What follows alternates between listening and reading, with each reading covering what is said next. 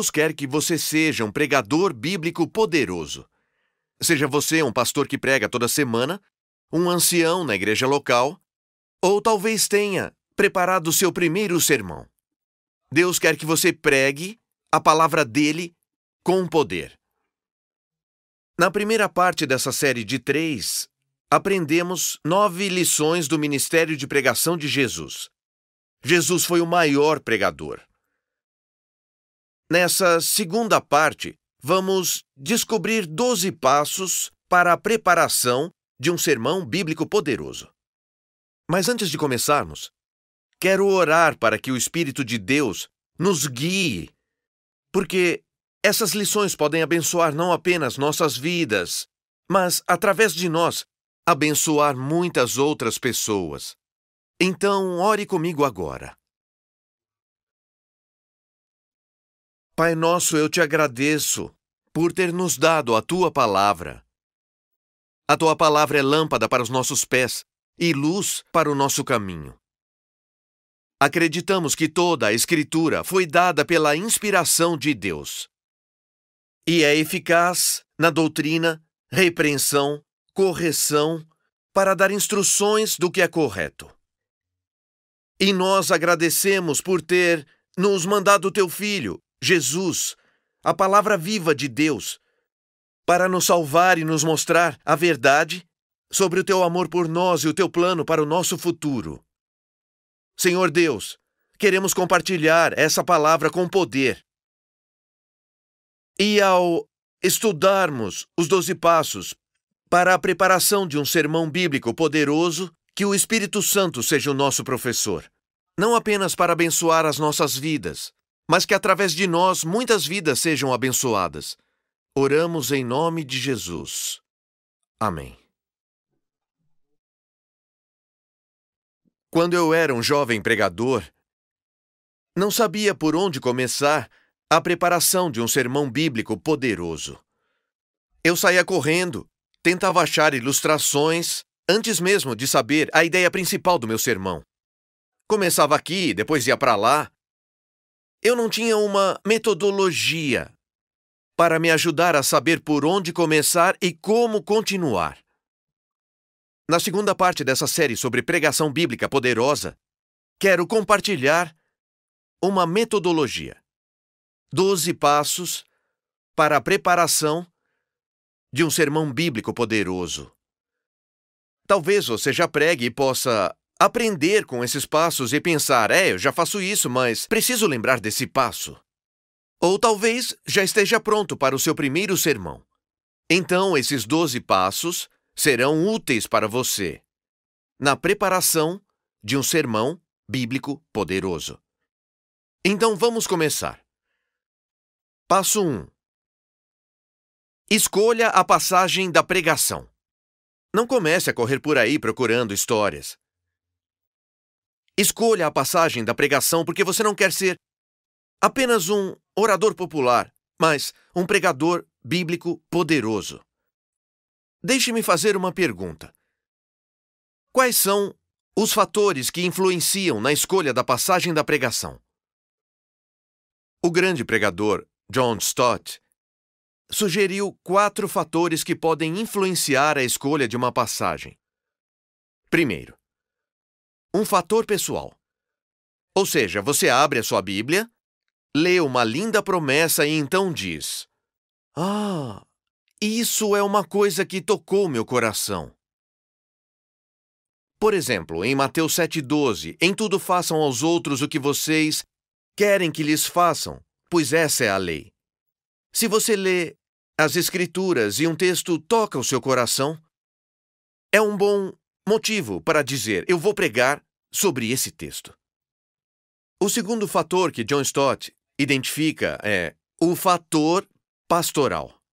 Seja você pastor, ancião ou líder, pode ver uma necessidade na sua igreja. Talvez sua igreja tenha passado por uma grande tragédia. Talvez algum jovem tenha morrido em um acidente. E você diz: preciso pregar sobre conforto. Talvez venham a mim todos os que estão cansados e sobrecarregados, e eu lhes darei descanso. Ele cura os corações partidos e trata as feridas. Pode ver uma necessidade na família da igreja. E essa preocupação pastoral vai guiá-lo na escolha de certa passagem da Escritura. O terceiro fator que John Stott sugere é um fator social.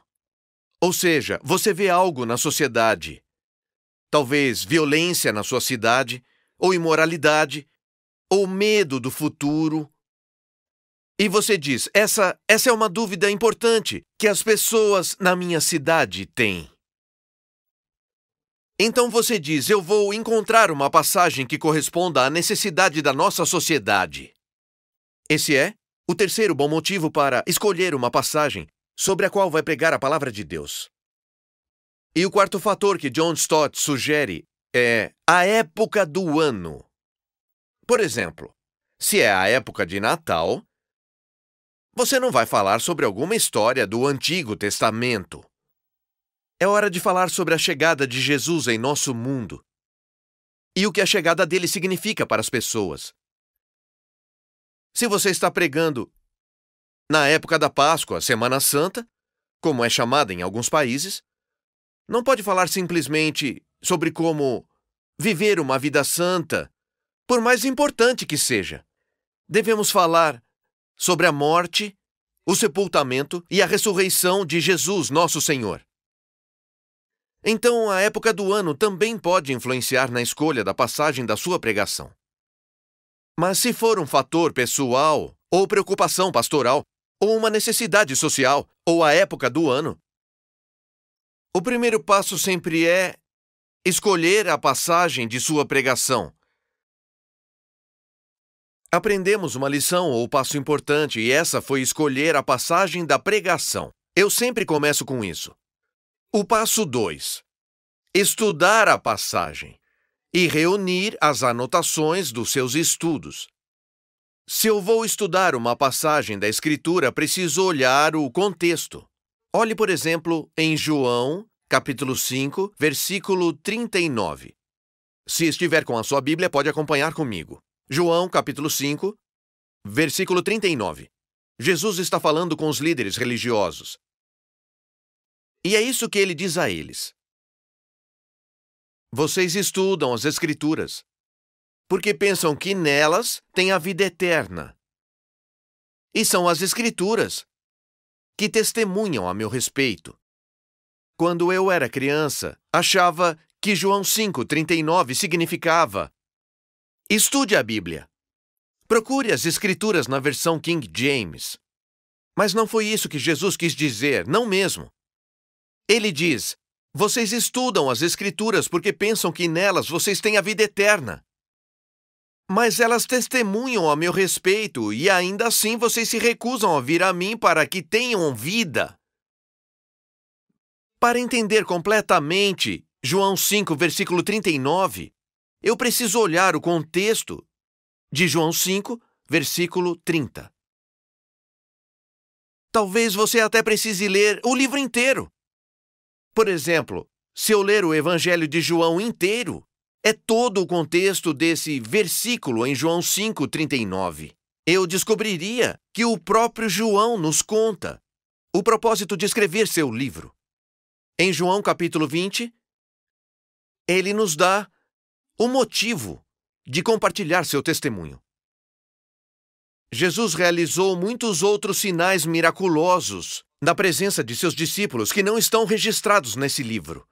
Mas estes foram escritos, João diz, para que vocês creiam que Jesus é o Cristo, o Filho de Deus, e crendo, tenham vida em seu nome. Ao olhar o contexto de João 5:39, não quer dizer estude a Bíblia ou pesquise as Escrituras. Não, quer dizer pesquise as Escrituras para encontrar Jesus, porque quando encontrar Jesus, terá encontrado o caminho para a vida eterna. Então devo separar um tempo depois de escolher minha passagem da pregação para estudar a mesma e fazer anotações. Ao ler a passagem, posso descobrir algumas palavras importantes. Por exemplo, uma vez eu estudei Romanos capítulo 12, versículo 2. Ele diz: "Não se amoldem ao padrão deste mundo, mas transformem-se pela renovação da sua mente." A palavra transformado em grego é metamorphomai. Em português temos metamorfose. É uma palavra importante. Então, ao estudar a passagem, não olho só para o contexto, mas também para as palavras-chave.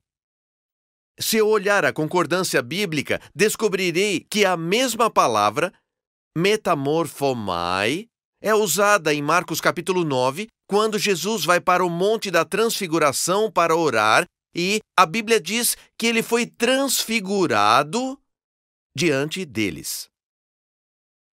Ao estudar as palavras-chave de uma passagem, eu, eu percebo que há uma mensagem maravilhosa. É como cavar em uma mina de ouro e encontrar ouro, ou procurar diamantes no chão eu percebo que, assim como Jesus refletiu a glória de Deus, também é desejo de Deus que nós sejamos transformados e revelemos a glória do nosso Pai do céu com o poder do Espírito Santo. Essa segunda lição, estudar a passagem e fazer anotações, é muito importante. Você não vai compartilhar tudo que aprendeu, mas deve estudar as Escrituras com cuidado, analisando o contexto e as palavras-chave da passagem. Passo número 3. Descobrir a ideia principal do texto. Na pregação chamamos isso de ideia exegética.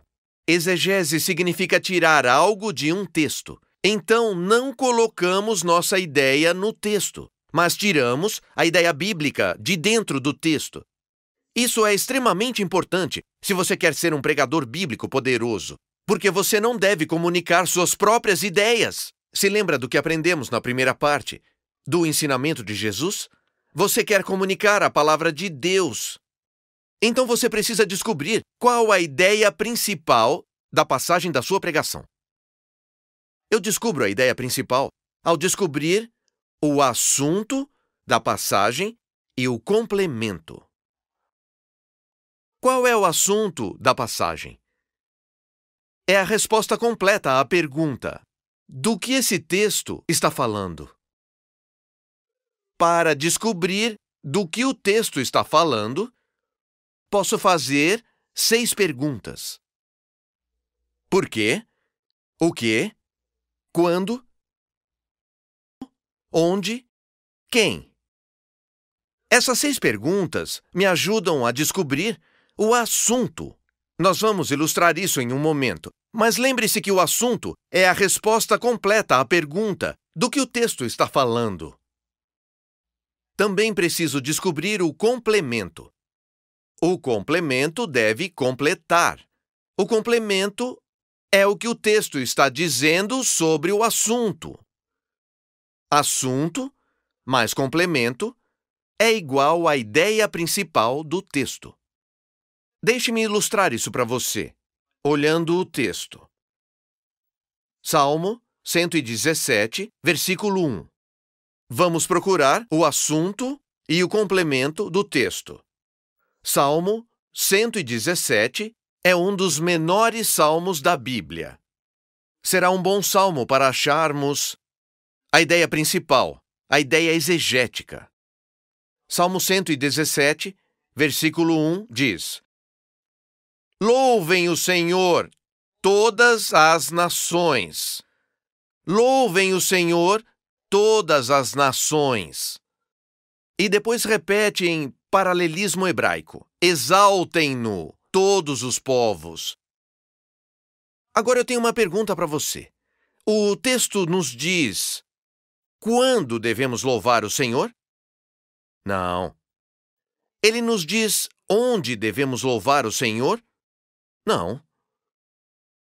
Qual é o assunto neste texto, no Salmo 117? Louvem o Senhor todas as nações. A resposta é: quem? E o assunto dessa passagem é: quem deve louvar o Senhor? E o complemento? Todo mundo. Todos os gentios, todas as nações. Assunto: quem deve louvar o Senhor? Complemento: todas as nações. Grande ideia. Todos devem louvar o Senhor. As nações devem louvar o Senhor. Mas perceba que se eu expandir a passagem da pregação para incluir o versículo 2, o sujeito muda. Olhe na sua Bíblia. Louvem o Senhor todas as nações, exaltem-no todos os povos, porque imenso é o seu amor leal por nós. E a fidelidade do Senhor dura para sempre. Você percebe que agora o assunto mudou? Não fala mais simplesmente quem deve louvar o Senhor. A palavra-chave aqui, para ou por quê? Qual é a pergunta? Por quê? Agora o assunto é: por que todos devem louvar o Senhor? E qual o complemento? Ele tem duas partes. Imenso é o seu amor leal por nós, e a fidelidade do Senhor dura para sempre. Assunto: por que todos devem louvar o Senhor? Complemento: por quê? E nos dá essas duas partes. Imenso é o seu amor leal, e a fidelidade do Senhor dura para sempre. Quando coloco os dois juntos, eu tenho a grande ideia do texto, a ideia exegética. Isso parece muito fácil quando se olha apenas um texto. Mas você pode pegar o mesmo assunto e complemento e ver o capítulo todo, ou até mesmo a Bíblia inteira. Mas vamos olhar mais um exemplo de uma passagem curta, Filipenses, capítulo 4, versículo 4. Adoro o livro de Filipenses. E o versículo 4 do capítulo 4 é muito conhecido. Alegrem-se sempre no Senhor. Novamente direi: alegrem-se. Vamos pegar nossos amigos, lembra-se deles? Quem, quando, por quê, como, onde? Qual deles é? Alegrem-se no Senhor sempre. Bem, isso nos diz quando os cristãos devem se alegrar é o assunto dessa passagem. O complemento? Sempre. Os cristãos devem se alegrar sempre. Você diz, Derek, você reformulou o texto com suas palavras. Foi exatamente isso. Simples com um versículo. Mas você pode fazer a mesma coisa com uma passagem maior da pregação ou um capítulo inteiro. Precisa descobrir a ideia principal. Do que o texto está falando o que ele diz sobre o assunto, assunto mais complemento é igual à ideia principal do texto. Você diz, agora estou pronto para pregar? Não. Tem outros passos. O passo 4 é muito importante. Preciso construir a ideia da pregação, do sermão. Qual é a diferença entre a ideia exegética ou a grande ideia do texto e a sua ideia de pregação? Bem, às vezes, podem ser exatamente iguais. Por exemplo, se eu lido com um princípio universal, alegrem-se sempre no Senhor. Até posso falar no meu sermão, alegrem-se sempre no Senhor. Às vezes, se é um princípio universal, a grande ideia do texto e sua ideia de pregação podem ser iguais. Mas a maior parte do tempo, ela precisa se tornar contemporânea pessoal e memorável. Deixa eu dar um exemplo. Moisés falou para Josué ser forte e corajoso. Se eu pregar esse sermão e pregar de Josué capítulo 1, só para falar, minha mensagem para vocês hoje é que Moisés falou para Josué ser forte e corajoso. Amém. As pessoas iam falar: O que é que isso tem a ver comigo?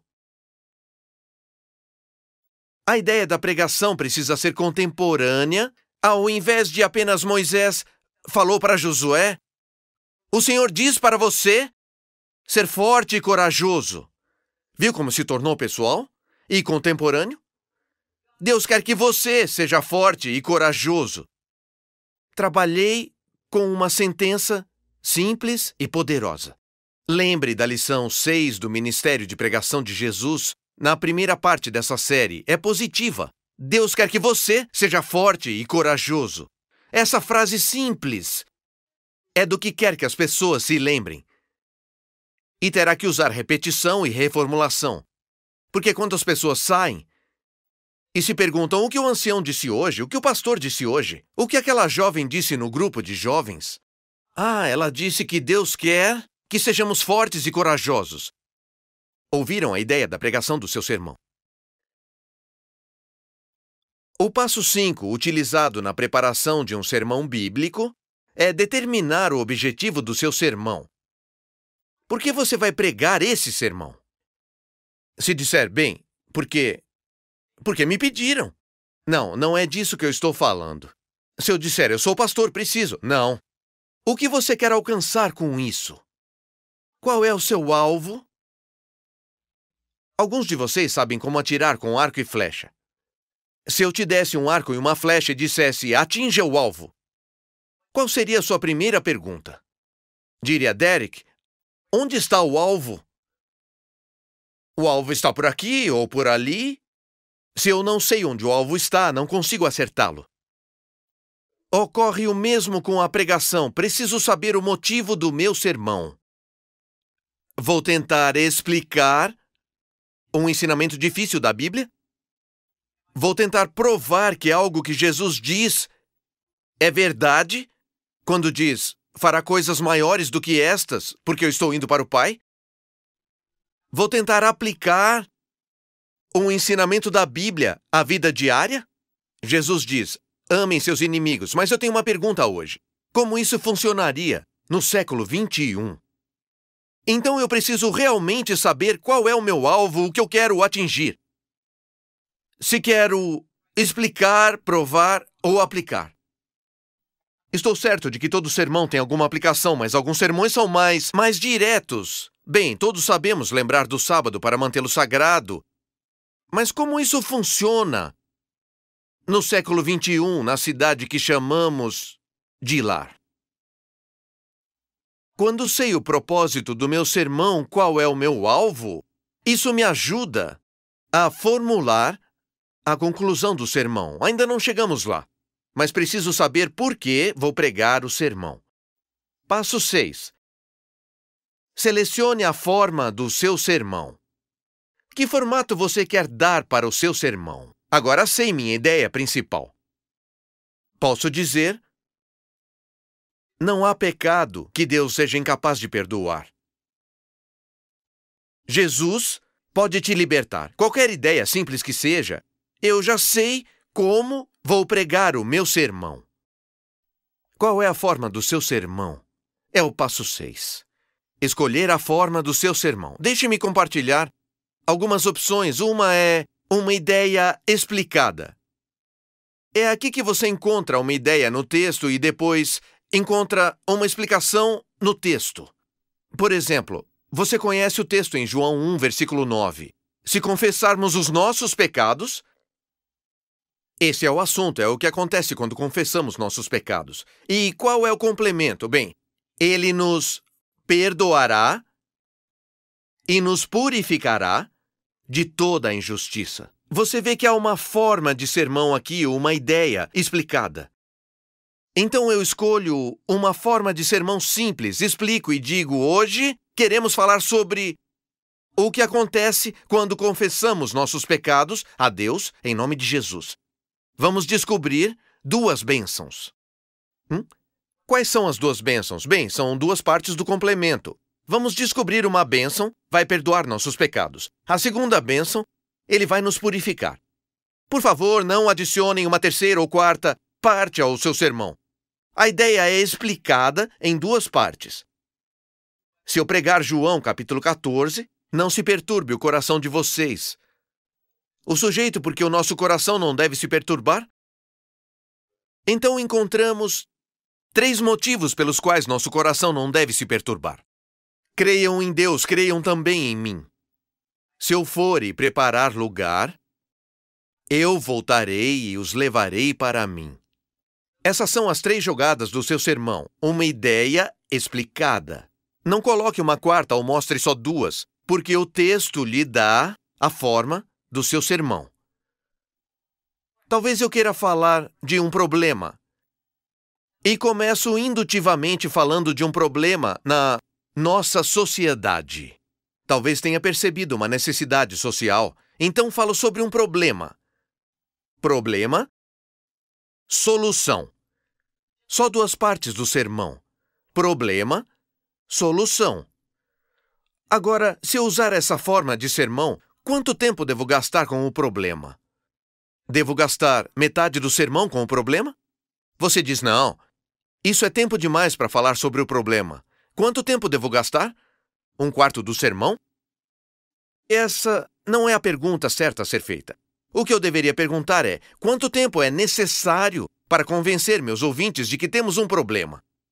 Assim que eles percebem que há um problema, posso então levá-los à palavra de Deus, porque quero pregar a palavra ao invés de opiniões humanas. Problema, e eu lhes dou a solução da palavra de Deus. Há várias outras formas de sermão. Uma forma de sermão popular atualmente é a narrativa, uma história. Mas mesmo uma história tem forma. Se você contar a história de Davi e Golias, pode começar com Davi ainda criança, cuidando das ovelhas do pai, precisando brigar com leões e ursos. A segunda parte da história pode ser ir falar com os irmãos dele e como os censuraram, e até o rei não entende o que Deus lhe mandou fazer. Na terceira parte da história, Davi vai com fé contra o enorme gigante Golias. Mas lembre-se, até em um sermão narrativo temos movimentos para o sermão. Ele tem forma. E também deve se lembrar que precisa daquela ideia poderosa. Você não conta a história e se senta.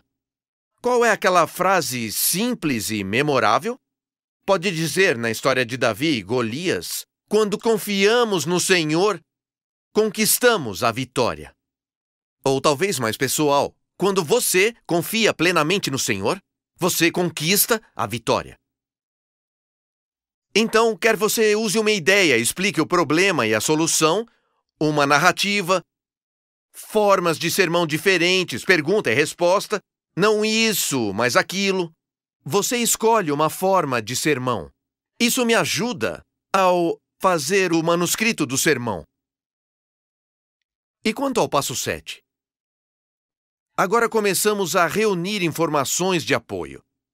Não podíamos fazer isso antes porque não sabíamos qual era a ideia principal ou a forma do sermão. Mas assim que descobrimos a ideia principal do sermão e sei o formato ou a forma desse sermão, posso reunir materiais de apoio. Então, aonde eu vou achar os materiais de apoio? Bem, se você é um pregador bíblico poderoso, primeiro irá à Palavra de Deus.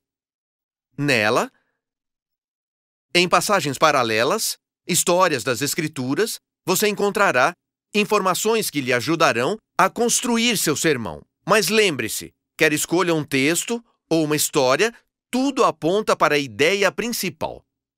Se a forma do seu sermão não for essa, mas essa, não se conforme, mas se transforme para contar a história de alguém que estava conformado com esse mundo, que condescendeu Há muitas histórias nas Escrituras. Uma que vem à minha mente agora é a do rei Davi, que vai até o terraço do palácio e vê alguém se banhando, Batseba, e ele então cede. Também há histórias sobre ser transformado. Saulo em Paulo. Este é um ótimo exemplo. Mas eu reúno material de apoio. Vou encontrar isso na Bíblia. Vou encontrar isso em notícias de coisas que acontecem na minha própria cidade, minha própria família, e vou encontrar ilustrações. Falamos disso na primeira parte. Lições do ministério de pregação de Jesus, coisas cotidianas, mas eu sei qual ilustração escolher e qual vou deixar de lado, porque elas projetam luz na ideia principal do sermão. O passo 8, na preparação de um sermão bíblico poderoso, é desenvolver a introdução do sermão. Tenho que sorrir porque, quando comecei a pregar, eu começava com a introdução. Na minha preparação, mas é o lugar errado para começar. Por quê? Porque eu nem sei qual é a ideia principal do sermão, eu nem escolhi a passagem da pregação, ou estudei a passagem, e vou começar a tentar escrever um sermão? Não vai dar certo. É muito desperdício de tempo. Mas agora, sei a ideia principal do sermão, estudei a passagem, reuni anotações. Agora que eu sei a forma do meu sermão e peguei materiais de apoio, estou pronto para desenvolver uma introdução poderosa para o sermão. Toda introdução deve incluir três partes. Primeira, quero capturar a atenção. Posso fazer isso com uma frase de impacto, com uma história uma ilustração visual. Quero capturar a atenção dos meus ouvintes. Por quanto tempo acha que deve fazer isso? Bem, olha alguém, talvez na recepção do hotel vendo TV e surfando no controle remoto. Não esperam muito tempo antes de decidirem: vou ver isso? Ou será que vou ver outra coisa? Quando você levanta, não tem muito tempo. Até sua linguagem corporal, quando olha para os seus ouvintes, sorri e compartilha com eles. Tem uma mensagem da palavra de Deus para você, uma mensagem que mudou minha vida. E acredito que vai mudar a sua também. Capturei a atenção deles. É a primeira parte importante de uma introdução. Mas depois, preciso exteriorizar uma necessidade nos meus ouvintes. Em outras palavras, posso capturar a atenção deles, mas não posso mantê-los assim o tempo todo. Eles precisam dizer: preciso escutar isso. Talvez você tenha passado por problemas na sua vida, como na história que contei, e diga: Meu Deus, como posso conquistar vitória sobre o inimigo? De repente, conectei a necessidade no coração dele. Chame a atenção, exteriorize a vontade e depois introduza o corpo do sermão. Se eu pregar com dedução, compartilho a ideia principal no início, bem na introdução. Por exemplo, Jesus pode te libertar. É a minha ideia de pregação básica, já falo bem na introdução. É metodologia dedutiva. Se eu prego por indução, principalmente para pessoas que talvez não queiram ouvir, um pouco resistentes, talvez não diga a ideia principal, mas pelo menos eu falo o assunto. Falo sobre alguém amarrado, pergunto quais são as áreas em que se sentem amarrados, então digo que há alguém que pode libertá-los. É só indução, mas pelo menos eu disse do que vou falar, mesmo sem passar a ideia completa do sermão. Chame a atenção, exteriorize a necessidade, introduza o corpo do sermão. Esse é o passo 8 na preparação de um sermão bíblico poderoso. E então a conclusão. Talvez a conclusão seja a parte mais importante do seu sermão. Lembre-se do passo 5. Preciso conhecer meu alvo porque vou pregar esse sermão. O que vou tentar alcançar? Isso se torna muito importante quando preparo a conclusão. O que preciso fazer na conclusão? Bem, preciso resumir. Se compartilhei três bênçãos, resumo as três novamente. Duas coisas que acontecem se eu confessar meus pecados, e eu resumo de novo. Não isso seja conformado, mas isso seja transformado. Eu resumo as faces principais do meu sermão. Preciso garantir que isso aparecerá na conclusão. Preciso me certificar de aplicar a mensagem para os meus ouvintes. O que isso significa para a sua vida hoje? Se eu não aplicar o tempo todo, pelo menos na conclusão. Então, nós ouvimos. Que Josué pode ser forte e corajoso. O que isso significa na sua vida hoje? Você precisa tomar uma decisão importante sobre sua família. Você está enfrentando um desafio no trabalho. Essa mensagem da palavra de Deus pode abençoá-lo. Lembre-se, Deus quer que você seja forte e corajoso. Eu aplico a mensagem, resumindo, aplicando. E a terceira parte da conclusão é fazer o apelo. Lembra-se das lições de Jesus? Precisamos pedir para as pessoas responderem uma conclusão. É extremamente importante. Agora, o passo 10 da preparação de um sermão bíblico poderoso. Você diz: Quando vou começar a escrever o manuscrito do meu sermão? Agora é a hora. Passo 10. Quando eu era um jovem pregador, comecei a escrever no passo 1, não sabia para onde ia, qual era a ideia principal, qual eram os movimentos do meu sermão. Eu não sabia por que ia pregar o sermão. Mas agora que trabalhamos esses passos importantes, escolhemos a passagem da pregação, estudamos a passagem e reunimos anotações, encontramos a ideia principal do texto, trabalhamos a nossa ideia da pregação. Todos esses passos são importantes ao trabalharmos a forma do nosso sermão. Determinamos por que vamos pregar o sermão, encontramos a forma do sermão, passo 6, reunimos materiais de apoio, passo 7, introdução, passo 8, conclusão, passo 9. Estou pronto para trazer o manuscrito à vida. Eu uso trazer à vida, porque a essa altura eu, eu, eu estou pronto para escrever o sermão e não vou me preocupar em escrever perfeitamente. Eu só quero colocar as ideias para fora por escrito. Quando eu era um jovem empregador, tentava escrever um artigo perfeito. Não é o que devemos fazer. Nós precisamos escrever o manuscrito do sermão como se falássemos, porque um sermão é algo oral, não é, não é um capítulo de um livro. E não se preocupe com, ah, falou isso perfeitamente. Só deixe ser falado. Você vai voltar no passo 11 e refinar o manuscrito, ou desenvolver o sermão. Mas nesse décimo passo, eu só quero deixar o manuscrito nascer. E eu aprendo muito sobre ele ao me dirigir ao passo 11. Isso, o passo 10, só deve levar duas horas. Você diz, dá para escrever um sermão em duas horas?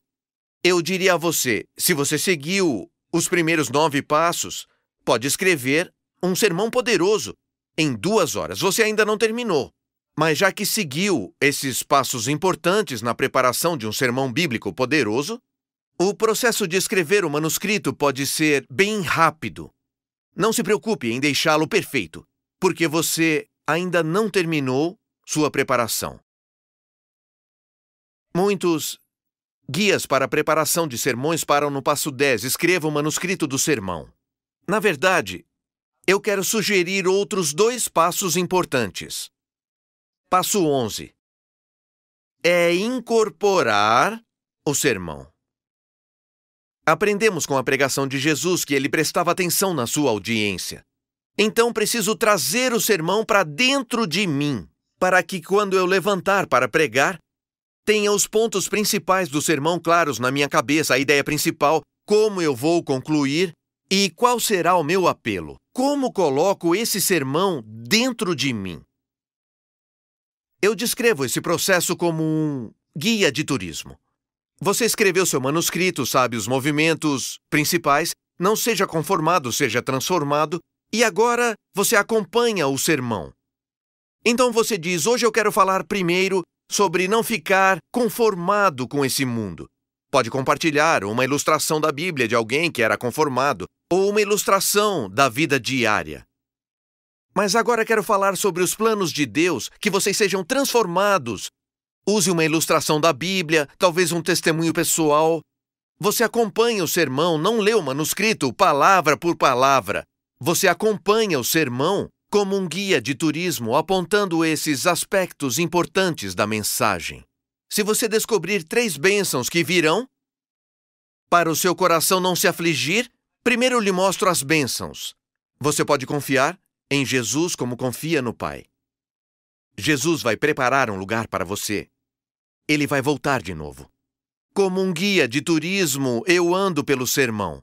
Ao fazer isso, e isso é importante, se quiser ser um pregador bíblico poderoso, ao incorporar o seu sermão, talvez eu encontre novas ilustrações ou novas formas de falar algo. Talvez até encontre um jeito mais poderoso de passar aquela ideia única da pregação. Isso eu posso escrever nas anotações. Não para poder refinar meu artigo. Não, mas posso aprender e lembrar o que aprendi durante essa internalização. Eu quero sugerir para você ensaiar o seu sermão pelo menos cinco vezes antes de pregá-lo. Pode fazer isso enquanto dirige seu carro, pode fazer isso enquanto faz exercícios, já fez o trabalho duro do estudo, trabalhou uh, a forma do seu sermão, encontrou ideias de apoio, sermão, introdução e conclusão, deu vida ao manuscrito, precisa internalizar, então pode fazer isso enquanto você almoça. Deve ensaiar seu sermão pelo menos cinco vezes. E então, logo antes de pregar, ainda faz parte do passo 11, internalização. Logo antes de pregar, o que chamo de ensaio de última hora. Estou sentado antes de me levantar. E talvez, se você está sentado na frente da igreja, uh, precisa fazer o ensaio de última hora em uma salinha ou, se só está sentado na primeira fila de cadeiras, pode, logo antes de pregar, dar uma repassada no seu manuscrito, não para tentar decorar, mas para lembrar qual é a ideia principal. Quais são os pontos principais do sermão? Qual é o meu apelo? Quais são minhas frases de abertura? Então posso me levantar e falar. Deus quer que você encontre a liberdade. Eu não estou lutando, sei exatamente onde começar, os movimentos principais e qual é o meu apelo. Este ensaio de última hora é muito importante. Quando você se levanta para pregar, você tem coragem, até na sua linguagem corporal, porque o Espírito de Deus o ungiu e lhe deu uma mensagem para compartilhar. Mas há um último passo de novo, normalmente ignorado. Mas muito importante, se você quiser ser um pregador bíblico poderoso. O passo 12 é escutar enquanto prega. Você diz, Derek, quem eu devo escutar? Você deve escutar a Deus e escutar a sua audiência. Eu oro enquanto prego Enquanto caminho pelo sermão mais uma vez, eu oro enquanto prego e o Espírito de Deus pode trazer outro texto que ilustra a ideia principal para sua mente. É aceitável adicionar esse texto? Com certeza. Você orou enquanto preparava, mas você ora até quando prega. Talvez veja uma pessoa jovem lá, obviamente passando por grandes desafios e o Espírito de Deus o impressiona para adicionar uma ilustração ou para mencionar alguns dos desafios que a pessoa enfrenta. Você escuta a Deus e diz: Deus, você me guia enquanto eu prego a sua palavra com poder. Mas também escuta a sua audiência. Percebe as mensagens que eles enviam a você. Você sabia que todos os ouvintes mandam mensagens para quem está falando? Às vezes, eles falam palavras como Amém, Louvado seja Deus, outras vezes só com a linguagem corporal. Como sabe se alguém está ouvindo? Você diz, eles me olham e seguem na Bíblia, eles sorriem e acenam. E se não estão interessados, cruzam os braços, inclinam para trás. Eu escuto não apenas a Deus, mas escuto a audiência, porque peço ajuda a Deus para me conectar com eles. Ajuda para perceber as lágrimas que descem pelo rosto da mulher ou o jovem inclinado para a frente, porque, quando eu for fazer um apelo, eu quero falar diretamente com eles, porque o Espírito de Deus já falou no íntimo deles. Escutar enquanto pregamos é muito importante, porque, no final, a pregação bíblica poderosa é um evento sobrenatural. É um milagre da graça de Deus que ele possa pegar um ser humano tão frágil como você, como eu, ungir-nos pelo Espírito dele e usar-nos para pregar uma mensagem que pode mudar a vida das pessoas que nos cercam. Então, mesmo enquanto pregamos, nós oramos, e Deus não muda somente a vida deles, mas também muda a minha. Doze passos para a preparação de um sermão bíblico poderoso. Eu me aprofundei nesses doze passos nesse livro, Pregação Bíblica Poderosa, no capítulo 2. E eu só quero agradecer a Deus porque esse recurso está disponível não apenas em inglês, mas em espanhol, em português e em francês. Faça uma revisão nesses 12 passos e estude-os com maiores detalhes. Encontre uma metodologia de trabalho para que você não desperdice tempo ao preparar seu sermão, mas que saiba exatamente o que Deus está pedindo a você. E então, quando se levantar para pregar, Fale com ousadia santa. Porque pediu para o Espírito ficar com você. Protegeu sua preparação com orações. E ora até mesmo agora: Senhor Deus, deixe sua mão sobre mim. Que essa palavra não mude apenas a vida dos meus ouvintes, mas que a minha própria vida seja transformada. Quero orar por você. Seja você pastor, um ancião, um pregador, Talvez esteja preparando o primeiro sermão. Que Deus o abençoe e seja seu professor nessa jornada. Vamos orar juntos. Pai nosso que está nos céus, agradecemos por ter nos dado Sua palavra. Nos disse para irmos e fazermos discípulos por toda a terra, ensinando-os a absorver todas as coisas que Jesus disse que o Senhor mandou. E o Senhor nos deu a promessa de que estaria conosco mesmo no fim dos tempos. Eu oro para que nos torne pregadores bíblicos poderosos. Que os passos que nós aprendemos nessa sessão sejam abençoados pelo Senhor. Não para que sejamos engrandecidos, mas para que o seu nome seja honrado e que vidas sejam abençoadas. Assim nós oramos em nome de Jesus. Amém.